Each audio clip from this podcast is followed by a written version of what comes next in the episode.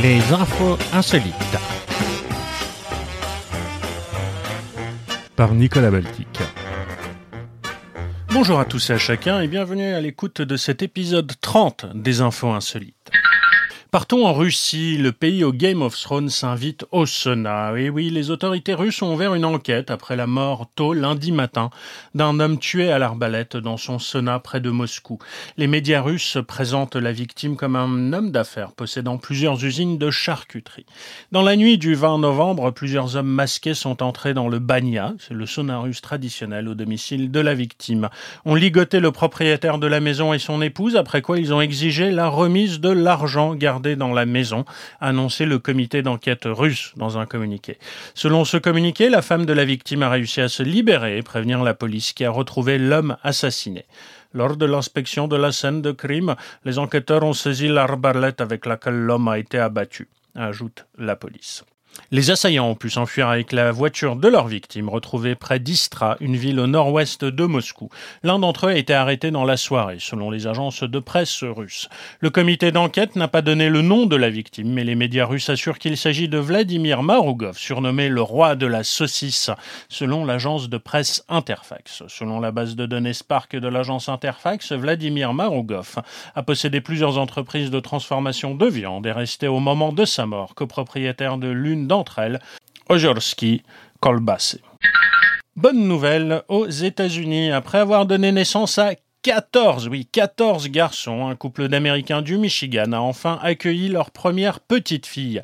Nous sommes submergés par la joie et très excités à l'idée d'accueillir Maggie Jane dans notre famille, a confié le père, Jay, au journal local Detroit Free Press. Pesant 3,4 kg, Maggie Jane est née dans la nuit de mercredi à jeudi dans un hôpital de la ville de Grand Rapids, près du lac Michigan. Maggie est le plus beau cadeau qu'on pouvait espérer, a ajouté son père. La mère, Kateri, avait prévenu en 2014 que l'éventuelle arrivée d'une fille créerait un choc dans la famille qui procède sa propre émission de télé-réalité en ligne qui s'appelle 14 Outdoor Men, 14 hommes amoureux des grands espaces, euh, en gros. Ensemble depuis l'adolescence, euh, Kateri et Jay se sont mariés en 1993 et avaient déjà donné naissance à trois garçons avant d'avoir terminé leurs études. Euh, je ne pense pas que ma mère possède un seul vêtement rose, a plaisanté l'aîné de la fratrie, Tyler, 28 ans. Ce qui n'a évidemment rien à voir. Surpopulation encore. La population de Bernard l'Ermite a bondi sur les îles thaïlandaises désertées par les touristes depuis la pandémie de coronavirus et ces crustacés voleurs de coquilles ne trouvent plus d'abri en nombre suffisant, ce qui a conduit les autorités à lancer un appel désespéré aux dons de coquillages. On recense cette année des dizaines de milliers de Bernard l'Ermite sur les îles du parc national de Moukolanta, dans le sud. Ils ne trouvent plus de coquilles pour s'abriter, a expliqué vendredi à l'agence France Presse le directeur du parc. Nous lançons un appel aux dons de coquillages vides pour qu'ils puissent y loger, a-t-il ajouté, précisant qu'on lui en avait déjà promis quelques 200 kilos. La surpopulation de Bernard l'Ermite s'explique évidemment en partie par la chute du nombre de visiteurs qui a entraîné un coup d'arrêt de nombreuses activités. D'après euh, les spécialistes de biologie marine de l'université de Bangkok. Donggong et dauphins aperçus au large, tortues marines de retour pour pondre sur les plages, coraux qui repoussent, la nature reprend peu à peu ses droits en Thaïlande, fermée aux visiteurs étrangers depuis plus de sept mois. Le Royaume compte un peu plus de 3800 cas confirmés de coronavirus. C'est un nombre parmi les plus bas d'Asie. Mais son économie, qui est très tributaire du tourisme pour plus de 15% du PIB et des coups d'État militaires, pourrait se contracter de 7 à 8% cette année, selon les autorités. Mais les animaux sont utiles et ils nous sauvent régulièrement la vie. C'est le cas d'une rame de métro qui a déraillé lundi près de Rotterdam aux Pays-Bas et qui a atterri miraculeusement sur la sculpture d'une queue de baleine géante qui l'a sauvée de la catastrophe. Au lieu de s'écraser dans l'eau dix mètres plus bas, la rame de tête, après avoir défoncé un panneau stop, a terminé suspendue spectaculairement dans les airs, perché sur la queue argentée d'un cétacé de métal. Le conducteur du métro, qui était seul à bord, est sorti sain et sauf de l'accident qui s'est produit peu après après-midi à Spies Kenis, euh, pardon pour mon batave. Euh, c'est un scénario tellement étrange, a réagi euh, Carly Gorter de l'autorité de sûreté du Ringemond, région de Rotterdam. Le métro a déraillé il a atterri sur un monument appelé Sauvé par la queue de la baleine. C'est littéralement ce qui s'est passé. C'est incroyable, a-t-elle déclaré à l'AFP. L'architecte du monument, Martin Struij, a cependant précisé que ce sont les habitants qui ont, après l'incident, surnommé ainsi la sculpture dont le vrai titre est queue de baleine. Une enquête a été ouverte quand même hein, pour déterminer la cause de l'accident. La sculpture constituée de deux queues de baleine géantes qui émergent de l'eau a été érigée dans un parc situé sous le métro aérien. L'architecte qui l'a conçu, donc euh, Martin Struij, s'est dit impressionné par le fait que son œuvre ait pu supporter le poids du train et que le conducteur ait eu de la chance de ne pas rentrer en collision avec l'autre queue de baleine plus haute.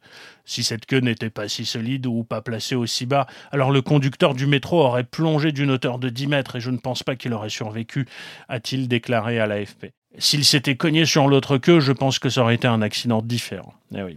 Eh, tu m'étonnes, John. Des experts et services d'urgence se sont rendus sur place pour examiner les moyens d'extraire la rame de métro de son perchoir. Le problème, c'est qu'il y a de l'eau autour, donc on ne pourra pas y installer une grue, a expliqué Madame Gortner. Pour l'architecte Martin Struij, le métro suspendu dans les airs est en soi une sorte d'œuvre d'art. Je n'aurais jamais pu imaginer ainsi, a-t-il déclaré à la chaîne publique néerlandaise NOS. À la pêche à la baleine à la pêche à la baleine, disait le père d'une voix courroucée à son fils prospère sous l'armoire allongée. À la pêche à la baleine, à la pêche à la baleine, tu ne veux pas aller, et pourquoi donc? Et pourquoi donc que j'irai pêcher une bête qui m'a rien fait? Papa Voilà pépé, voilà pêcher toi-même puisque ça te plaît. J'aime mieux rester à la maison avec ma pauvre mère et le cousin Gaston. Baleine encore. Lundi de novembre, au large d'Avila Beach en Californie, deux kayakistes s'adonnaient à leur passe-temps lorsqu'un gigantesque cétacé a surgi des eaux pour n'en faire qu'une bouchée, emportant même l'embarcation, rapporte CNN. J'ai encore une poussée d'adrénaline, a raconté à Fox 26 News l'une des victimes de l'incident, Julie McSorley qui en est sorti indemne, hein, pourtant comme sa comparse. J'ai vu la baleine arriver, je me suis dit « Oh, elle est trop près !» Et puis tout d'un coup, je me suis envolé et retrouvé dans l'eau, s'est-elle aussitôt souvenue pour CNN. Liz Cottrell, l'autre kayakiste à bord, a poursuivi. La baleine était littéralement au niveau de mon visage. Elle a alors tenté de repousser l'animal. C'est la pensée la plus étrange a ajouté l'américaine, toujours incomprise. Pensant être morte, Lise Cotriel s'est finalement retrouvée hors de l'eau. Des témoins de la scène ont aidé les deux femmes à regagner la terre ferme. Nous sommes retournés à la voiture, j'ai secoué mon t-shirt et tout un tas de poissons en est tombé, a encore expliqué Julie, qui s'en sort effrayée et n'a perdu dans sa rencontre avec le mastodonte marin que ses clés de voiture. Et puisque nous sommes en pleine animalerie, nous ne nous arrêtons pas en si bon chemin. C'est un butin pour le moins encombrant. En effet, dans la matinée du mercredi 4 novembre, les gendarmes ont procédé à l'arrestation d'un voleur en série, donc un serial voleur, dans sa maison de Mosée-sur-le-Mignon, dans le département des Deux-Sèvres. Une interpellation qui a certainement dû décontenancer les forces de l'ordre. En effet, elles ont retrouvé un veau vivant dans la salle de bain, comme le rapportent les journalistes de la Nouvelle République. C'est un veau, c'est un veau qui voulait boire de l'eau. Oui, mais l'eau, oui, mais l'eau, ce n'est pas bon pour les veaux. Il a fallu que la vache se fâche, se fâche. Veau, mon veau, mon petit veau, tu ne boiras pas d'eau. Tu boiras du lait, ah, mais tu boiras du lait. Le bovin faisait partie d'un important butin dérobé par l'habitant des lieux. Ce quinquagénaire qui a été arrêté dans une maison vétuste et sans électricité avait également volé plusieurs autres animaux, dont un chien, un lapin, un pigeon. Il comptait manger ces deux derniers, semble-t-il. Mais l'individu n'a pas précisé ce qu'il comptait faire du veau. Les gendarmes ont aussi découvert plusieurs objets volés, dont de l'outillage électroportatif, des caméras de chasse et de multiples denrées alimentaires. Toujours selon la Nouvelle République, le suspect a été placé en garde à vue avant d'être déféré au parquet de. Il a par la suite été remis en liberté avant son procès fixé au mois de mars 2021. L'individu âgé de 56 ans est placé sous curatelle renforcée, devra répondre de plusieurs vols commis au cours des derniers mois. Il aurait notamment réalisé de nombreux vols à l'étalage dans des commerces et dans des grandes surfaces, mais aussi chez des particuliers. Le veau retrouvé dans la salle de bain du quinquagénaire a été rendu à son propriétaire. Mais parfois, ce sont les animaux qui jouent aux intrus. Pour certains, le confinement s'avère plus compliqué que pour d'autres. Jeudi 5 novembre matin, Michel et Pierre, des habitants de Grillon, dans le Vaucluse, ont eu la désagréable surprise de découvrir une gigantesque araignée dans le couloir qui mène à leur buanderie. Et c'est France Bleu qui nous raconte l'histoire. Paniqué, le couple a fait appel à la mairie, aux pompiers, à la police municipale et même à la SPA, sans hésiter à appeler, tenez-vous bien, la ferme aux crocodiles de Pierre Latte. Mais aucune de ces institutions ne s'est dite compétente. Michel et Pierre ont bien tenté de tuer l'arachnide qui mesure entre 8 et 10 cm par eux-mêmes. En vain, ils ne sont parvenus qu'à l'assommer et à l'enfermer dans une boîte hermétique.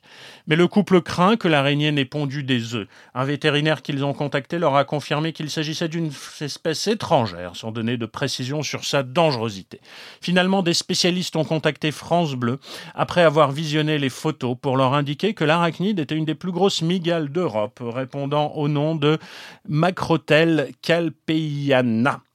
Je parle aussi bien l'araignée que le batave. Pas de panique pour les colocataires de cette effrayante araignée, cependant, caractérisée par une taille importante, des filières très longues et une coloration d'un noir brillant. Elle est inoffensive pour l'homme. Elle est même protégée au niveau européen à cause de sa rareté. Il est donc strictement interdit de la tuer ou de détruire son cocon. Provenant du sud de l'Espagne, cette espèce se répand à travers l'Europe depuis plusieurs années, notamment par le biais du commerce d'oliviers. Pas sûr que cela suffise à rassurer ce couple qui a décidé de faire appel à une entreprise privée, mais cette dernière leur a proposé un devis d'intervention de 1000 euros. Affaire à suivre. Spider cochon, Spider cochon, il peut marcher au plafond. Est-ce qu'il peut faire une toile? Bien sûr que non, c'est un cochon. Prends garde, Spider cochon. Un cochon de 120 kilos a été découvert mardi dans le jardin d'une habitante de Lesneven, dans le Finistère Nord. D'après le Télégramme, la disparition de l'animal avait été signalée la veille par son propriétaire. Ce particulier avait expliqué aux gendarmes que son cochon, qu'il venait d'acheter à un élevage, s'était fait la malle alors que son véhicule était garé devant l'abattoir de la commune où il devait être tué. Le cochon aurait alors réussi à s'extirper de sa cage et à prendre la fuite à la grande surprise de son propriétaire, parti signaler son arrivée à l'accueil de l'entreprise d'abattage. La cavale du fugitif n'aura pas duré longtemps, hélas. Dès le lendemain, l'imposante silhouette de l'animal a été repérée par une femme habitant environ kilomètres de l'abattoir. Inquiète de voir un cochon déambuler dans son jardin, cette dernière a alerté la police municipale, montrant que les traditions françaises ne se perdent pas. Les deux agents, aidés par le propriétaire de l'animal, ont réussi à installer le fuyard dans une cage plus solide que la première. L'histoire ne dit pas ce qu'il est devenu, mais je suis assez inquiet pour lui. Et parfois les animaux ont besoin de soins, même ceux qui nous semblent a priori éternels. Partons au Japon pour un reportage. Toute la médecine que j'aime, elle vient de là, elle vient de ma blouse. Les mots ne sont jamais les mêmes quand je le dis avec ma blouse. Dans une clinique de Tokyo, une femme en blouse blanche relève soigneusement les particularités d'une nouvelle patiente à traiter. C'est une brebis, mais ce n'est pas n'importe quelle brebis. C'est une brebis en peluche. La clinique Natsumi est spécialisée dans la restauration de peluches auxquelles leurs propriétaires sont très attachés, comme Yukato, 24 ans, qui a apporté sa brebis Yuki-chan, passablement abîmée après 18 ans d'existence. Je pensais que je n'avais pas d'autre choix que de la jeter tellement elle était usée. Je suis venu ici dans l'espoir qu'elle puisse retrouver la santé, explique la jeune femme. La clinique propose des services variés avec des interventions locales comme des opérations de l'œil par exemple et des transplantations de pelage dans des zones clairsemées jusqu'à une restauration en fond en comble. Sa fondatrice, Natsumi Akozaki, a eu l'idée de soigner exclusivement des jouets en peluche en 2016, après avoir travaillé dans un atelier de réparation de vêtements dans sa ville natale de Sendai, dans le nord-est du Japon, où elle avait remarqué qu'il y avait une forte demande sur ce créneau. Les clients considèrent leurs peluches comme des membres de la famille ou des amis intimes, pas comme des objets. Après leur réparation, je voyais beaucoup de propriétaires leur faire des câlins en pleurant, confie-t-elle. Dans le cas de Yuki-chan, Madame Akozaki commence par lui faire prendre un bain moussant spécial, comme une séance de spa, après lui avoir ôté son vieux rembourrage. Chaque étape de soin est prise en photo et les images sont publiées sur le site de la clinique, afin que les propriétaires des peluches puissent suivre leur processus de rétablissement. Tout est fait pour traiter les peluches comme si elles étaient vivantes. On dirait qu'elle était très fatiguée. S'il te plaît, relaxe-toi et profite, a commenté la clinique sous une photo mise en ligne de Yuki-chan, plongée dans son bain moussant. Madame Okazaki lui a ensuite préparé un nouveau corps, fait de tissu et de papier, ainsi que d'un garnissage en coton neuf. La touche finale est cruciale. Il faut veiller à remettre le cœur de la peluche, composé d'une étoffe rose et d'une partie de son ancien rembourrage, pour qu'elle conserve son âme d'origine les clients sont conquis. Depuis qu'elle a installé sa clinique à Tokyo il y a deux ans, Madame Akozaki prépare à peu près 100 peluches par mois avec cinq autres docteurs dans son établissement et la liste d'attente est pleine pour un an. Les traitements sur mesure coûtent de 10 000 à 500 000 yens, hein, ça fait un peu plus de 4 000 euros selon les soins requis. Pour sauver Yuki-chan, Yui Kao a déboursé 100 000 yens, l'équivalent de plus de 800 euros. Mais l'argent ne compte pas dans ce genre de situation, justifie la jeune femme. Mes souvenirs sont plus importants que l'argent. Un autre client de la clinique, Koto Sano, éprouve aussi des liens forts avec Rakan, sa loutre de mer en peluche vieille de 40 ans. Elle est un membre à part entier de la famille, déclare-t-il, précisant que son épouse et son fils l'adorent également. Elle m'a sauvé quand j'étais sous pression au travail. Elle me pardonne et elle m'accepte comme je suis, estime-t-il. Monsieur Sano confie toutefois se sentir parfois gêné de son affection envers une peluche en tant qu'homme adulte.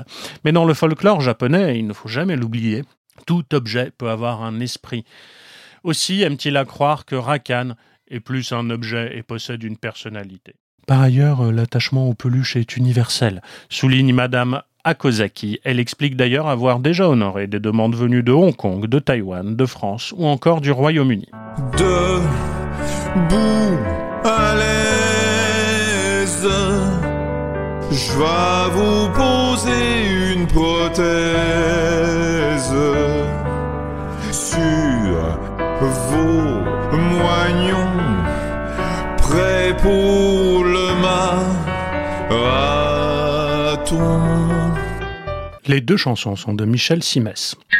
Médecine encore, ou plutôt médecin encore un médecin indien s'est engagé à payer 200 000 dollars pour acquérir un objet présenté comme étant une lampe d'Aladin par des escrocs avant qu'ils ne se rendent compte de la supercherie. Ceux-ci lui ont assuré qu'elle abritait un génie, rapporte le média local NDTV ce dimanche. Face aux arguments de vente des arnaqueurs, la victime n'a pas hésité à avancer 41 600 dollars dans l'achat de cette lampe supposée lui apporter la richesse, santé et bonne fortune. C'est au fil des échanges avec ces malfaiteurs que l'homme s'est laissé convaincre de l'intérêt de cet objet. Ils ont progressivement commencé à me parler d'un baba, c'est une sorte de dieu, euh, relate la chaîne d'information qui relaie les propos du médecin. Ils m'ont lavé le cerveau et m'ont demandé de rencontrer ce fameux Baba, a raconté la victime.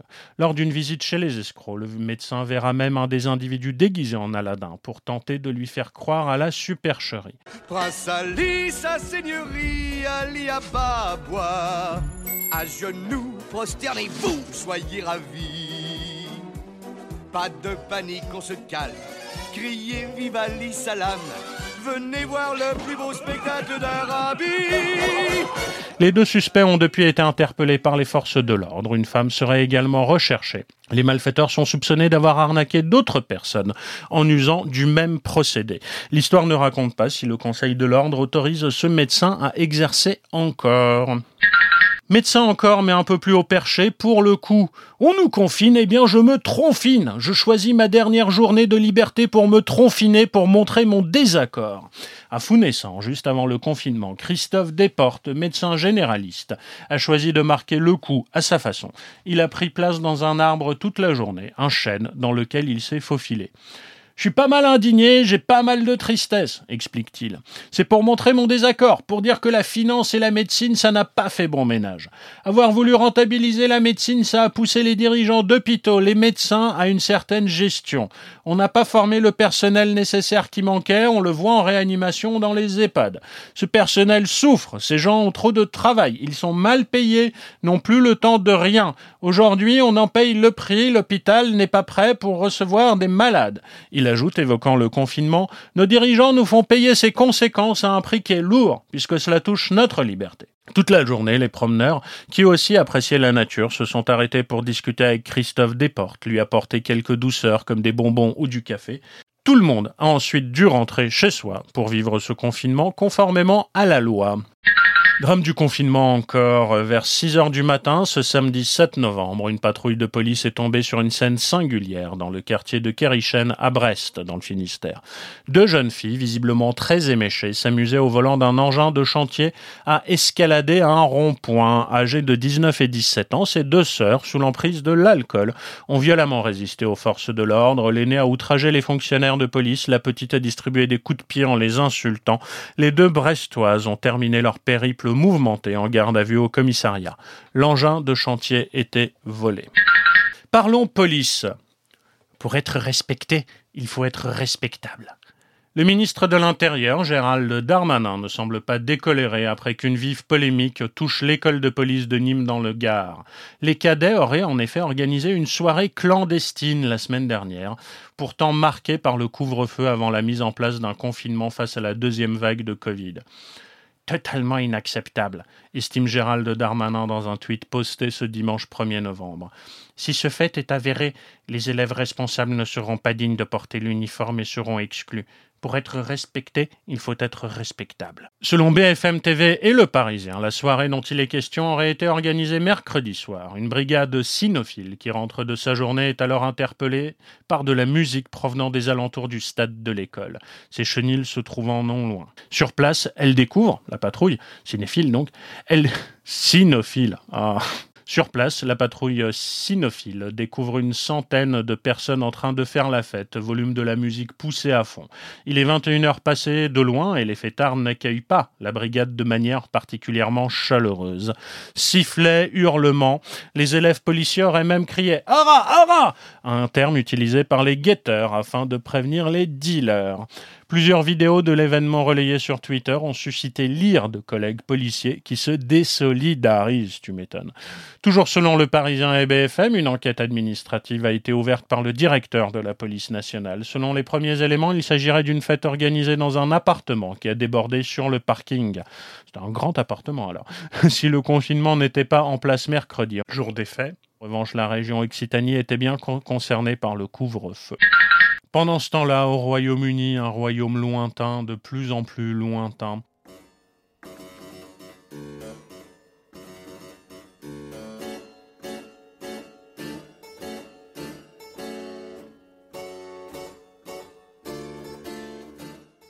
Un couple de Britanniques peut remercier sa bonne étoile après avoir trouvé dans un garage rempli de sacs poubelles laissés par un voisin un vrai trésor de jouets Star Wars d'une valeur de 400 000 livres sterling.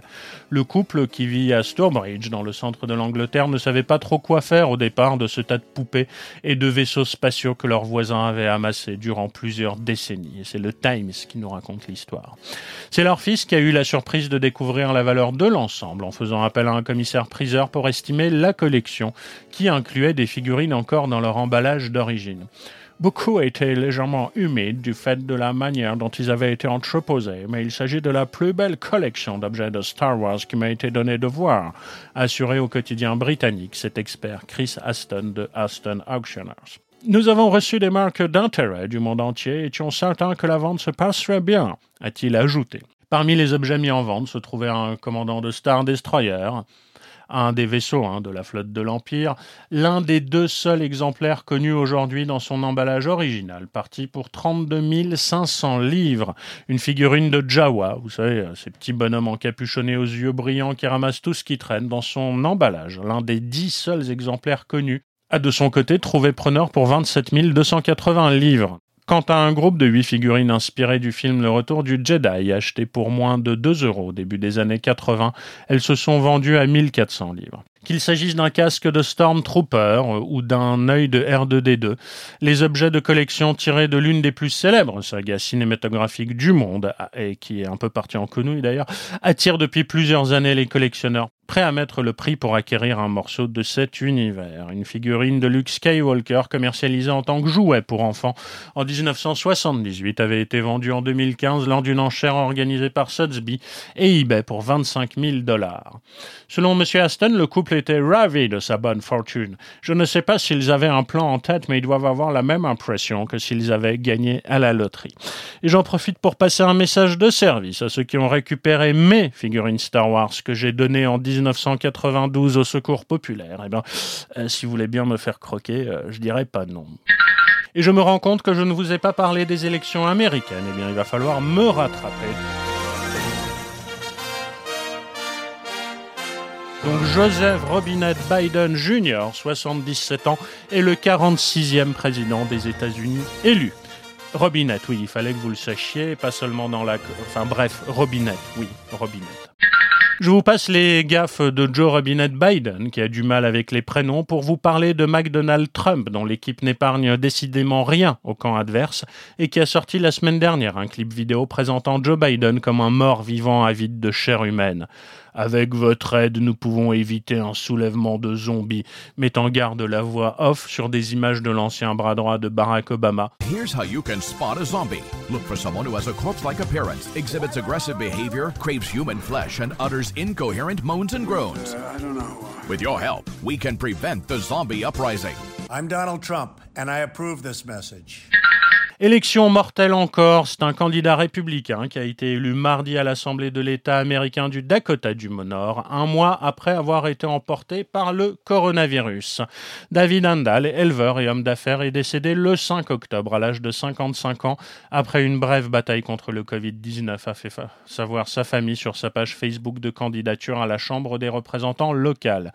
Il a été fonctionnaire pendant des années et avait hâte de servir au sein du corps législatif de l'État, ont ajouté ses proches et son ambition a été assouvie à titre posthume. L'ancien pilote automobile professionnel s'est adjugé dans, le, dans la huitième circonscription électorale du Dakota du Nord, la dernière course de sa vie, avec plus d'un tiers de suffrages exprimés. Deux postes étaient en jeu pour quatre candidats. Anticipant ce cas de figure, le procureur général de cet État rural du Nord avait indiqué que la situation s'apparenterait à une démission, à un départ à la retraite, et qu'il reviendrait au Parti républicain local de lui désigner un remplaçant pour occuper son siège.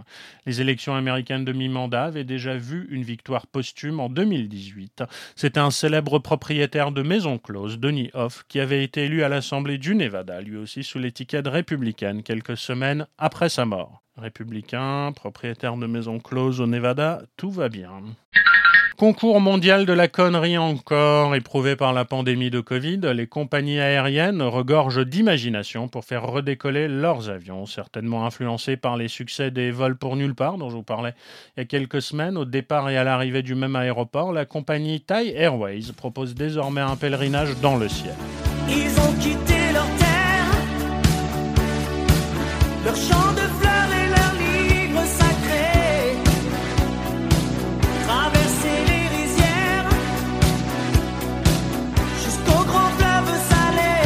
Comme le relate le quotidien britannique Guardian, ce vol spécial survole 99 sites sacrés bouddhistes dans 31 provinces de Thaïlande.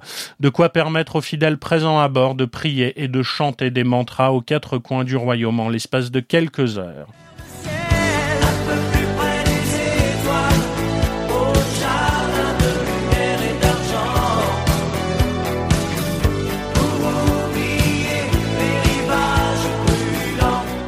Ce vol inédit qui part de Bangkok et qui revient sans marquer aucun arrêt est accessible à partir de 5 999 bahts, soit environ 165 euros. Les passagers ont droit à un livre de prière et un repas complet.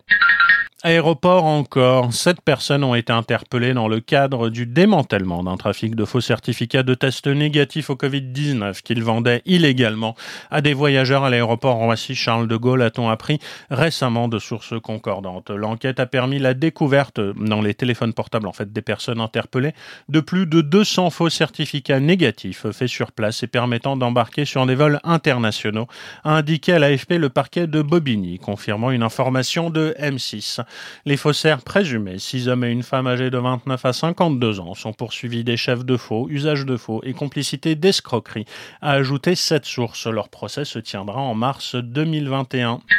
Technologie maintenant, et c'est une voiture participant à une course réservée aux voitures autonomes qui s'est encastrée dans un mur juste après le départ jeudi dernier. La compétition baptisée RoboRace était diffusée en streaming pour l'une des premières fois de son histoire, rapporte Business Insider, relayé par Presse Citron. Sur les images, on voit le bolide de l'écurie Acronis Site Autonomous s'élancer, opérer immédiatement un virage à 90 degrés à droite et percuter une balustrade.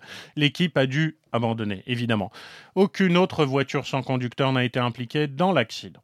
L'incident serait dû à une erreur de programmation du logiciel ayant entraîné une mauvaise détection de la position du véhicule sur la piste. Le principe de Robo Race est de faire concourir des véhicules à la carrosserie identique. Ceux-ci sont cependant équipés d'un système de conduite autonome développé par chacune des équipes d'ingénieurs en course. L'an dernier, la première saison, Alpha donc, opposait des véhicules qui n'étaient autonomes que sur une partie du circuit. Le Brésilien Lucas Di Grassi, ancien pilote de Formule électrique, est à l'origine de cette nouvelle discipline automobile. En parallèle de l'élection présidentielle, les États américains procèdent traditionnellement aussi à des référendums, et c'était le cas dans l'Oregon, qui est sans doute en prévision des temps compliqués qui s'annoncent, a décidé de décriminaliser la possession des drogues dites dures pour usage personnel. C'est une première aux États-Unis. Les électeurs de l'Oregon, c'est un État très progressiste hein, en nord-ouest, se sont prononcés pour la décriminalisation de toute possession de stupéfiants, y compris des drogues dures comme l'héroïne ou la cocaïne, dès lors qu'il s'agit d'une faible quantité destiné à un usage personnel. Qu'est-ce qui pourrait mal se passer? Évidemment, la question est ouverte. Une seconde consultation du même type a également légalisé l'usage de la psilocybine, un stupéfiant tiré de certains champignons hallucinogènes sous certaines conditions. Alors on est parti à la cambrousse. Les champs étaient humides et suffisamment acides. C'était le bon moment pour aller cueillir des champignons. Mangez-moi, mangez-moi, mangez-moi. Mangez-moi, mangez-moi, mangez-moi.